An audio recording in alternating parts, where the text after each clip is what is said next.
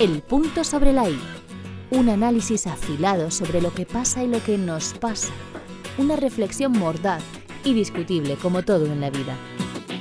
Con Ángel Morón. Hoy es la sobrevia, estúpido.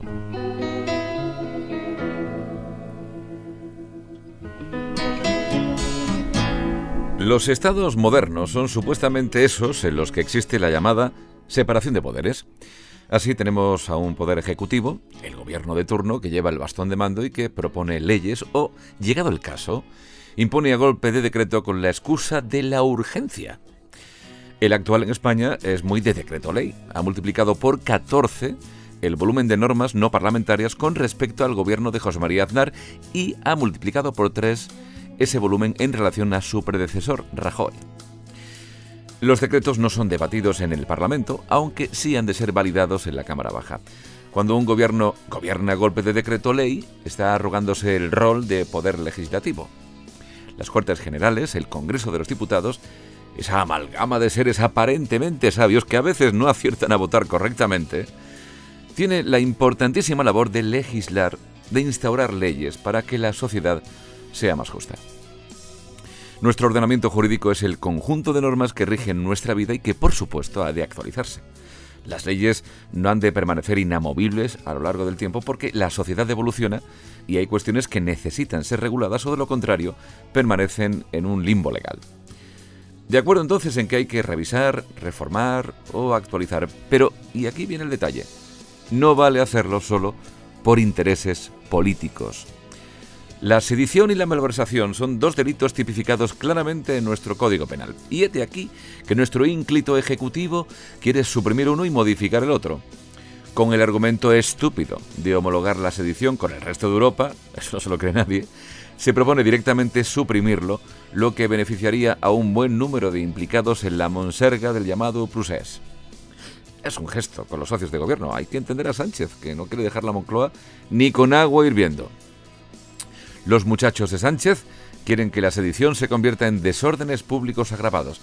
Sería solo cuestión de eufemismos, salvo por el detalle de que las penas pasarían de 15 a 5 años.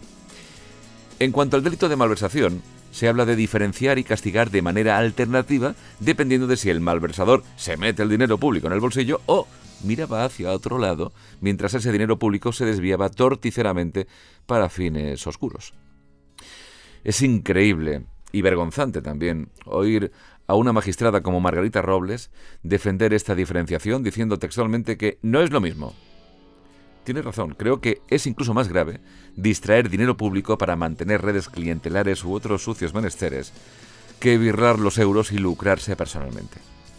La reforma de la malversación podría beneficiar al expresidente de la Junta de Andalucía, José Antonio Griñán, condenado por el caso de los ERE a seis años de prisión y que por cierto, está pendiente de ingresar en la cárcel de un día para otro.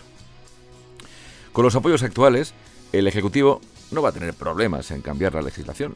Ya lo hizo no hace mucho con otra ley, esta auspiciada, defendida con grandes alaracas y aspavientos por la Corte Morada, necesaria socia gubernamental. La ley vulgarmente conocida como sola y borracha quiero llegar a casa. Eh, eh, perdón, no, no, no. Ese, hermana, yo sí te creo. Ay, tampoco hacerte me temo.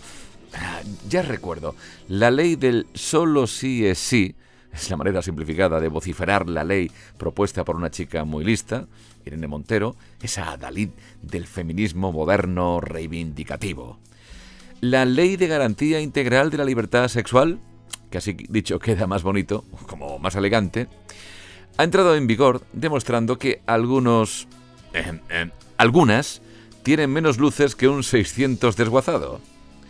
Parece ser, parece ser, que en el proceso de elaboración fueron advertidos por varias vías los posibles efectos adversos de la norma al unificar dos tipos penales, el de abuso y la agresión.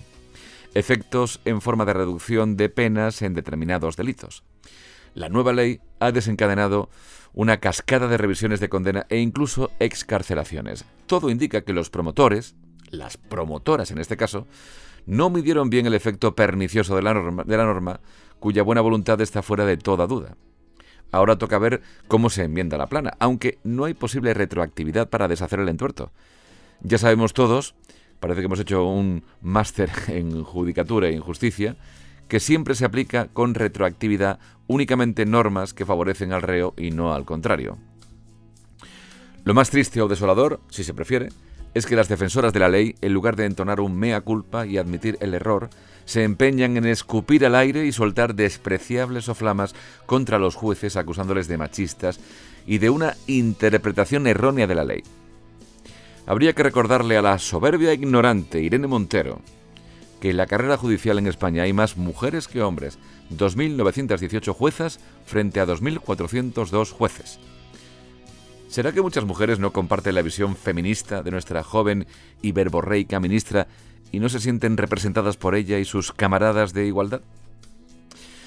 La humildad. La humildad es una virtud que debería ser obligatoria desde parvulitos, desde que tenemos sentido común. Porque de soberbios y soberbias estúpidos estamos colmados, sobre todo en la política patria. ¿Has escuchado?